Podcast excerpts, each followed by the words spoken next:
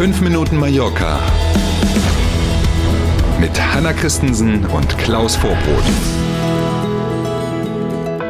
Freitag heute noch und dann starten wir schon in das zweite Adventswochenende.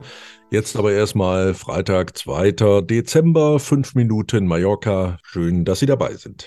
Schönen guten Morgen. Heute startet der Weihnachtsmarkt im Pueblo Español in Palma. Und wenn man den Veranstaltern glaubt, gibt ja keinen Grund daran zu zweifeln, dann ist dieser Weihnachtsmarkt im Pueblo Español so groß wie noch nie davor.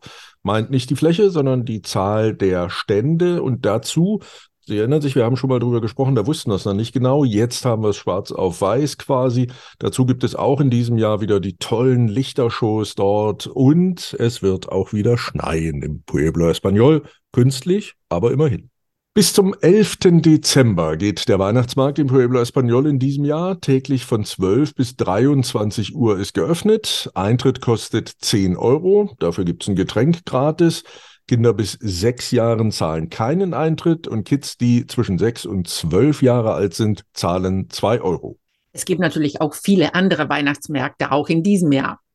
Quasi ist die ganze Altstadt von Palma ja wieder mhm. ein Weihnachtsmarkt. Diese Buden mit Kunstgewerbe und äh, Zeug, was man da so kaufen kann, die sind bis in den Januar rein geöffnet, klar.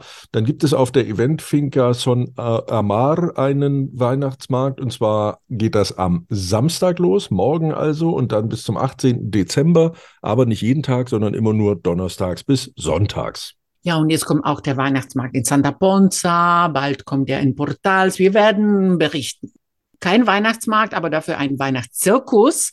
Der Zirkus Alegria gastiert wieder in Palmas Son Fusteret. Mhm. Das war ja sowas, also vor Corona jedenfalls, wie eine ganz feste Institution in der Adventszeit, auch da bis in den Januar rein. Und auch in diesem Jahr gastiert der Weihnachtszirkus wieder, auch in diesem Jahr übrigens wieder bis in den Januar hinein. Vorstellungen gibt es an manchen Tagen sogar mittags schon, ist also durchaus auch familiengeeignet. Und ansonsten starten die Vorstellungen immer am späten Nachmittag oder am Abend. Das variiert je nach Wochentag. Und es gibt auch wieder so ein Motto, so ein Thema, unter dem das ganze Programm in diesem Jahr steht. Eine Reise ins 19. Jahrhundert ist in diesem mhm. Jahr das Thema.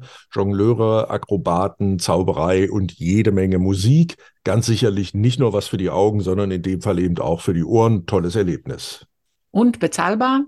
Ja, ist es durchaus zwischen 14 und 29 Euro pro Person, je nachdem, wo man sitzen will. Auch das ist ja in so einem Zirkus immer ganz wichtig. Und Kleiner Tipp noch von uns für viele Vorstellungen, besonders für die, die schon mittags starten, gibt es durchaus Rabatte. Lohnt sich also, wer eher den Sparstrumpf anhaben möchte oder muss, ähm, dann mal zu gucken und lieber so eine Tageskarte für eine Tagesvorstellung äh, zu kaufen. Jürgen Klopp verbringt seine WM-Pause auf Mallorca und gibt einer englischsprachigen Zeitung hier ein Interview. Mhm. Und da, ohne dass er in irgendwelche politischen Argumentationen eingestiegen ist, rund um diese WM, hat er einfach mehr oder weniger lässig gesagt, wie Kloppo ja manchmal so sein mhm. kann. Er verbringt jetzt die freien Tage lieber auf Mallorca als in Katar, hat er der Zeitung erzählt. Äh, logisch, auch sein Club, der FC Liverpool, hat ja WM-bedingt derzeit Spielpause. Ähm, und Klopp hat ziemlich deutlich erkennen lassen, dass er aber kein Interesse hat, zu dieser WM nach Katar zu reisen. Lieber kauft er sich ein Haus auf Mallorca. Ja, eins hat er ja gerade vor kurzem gekauft. Das genau. wird derzeit auch noch umgebaut. Ihr seid ja fast Nachbarn da genau. in Santa Ponza. Ähm, derzeit laufen noch die Umbauarbeiten, hält ihn aber eben nicht davon ab, trotzdem jetzt schon immer wenn er kann, relativ viel Zeit hier zu verbringen. Schöne Sache. Wir sind beim Wetter. Der Freitag wird eher ungemütlich. Regen und Gewitter sind möglich und es bleibt bei maximal 15 Grad. Nicht viel. Das Wochenende bleibt wechselhaft. Am Sonntag erst gibt es dann aber auch wieder länger sonnige Abschnitte.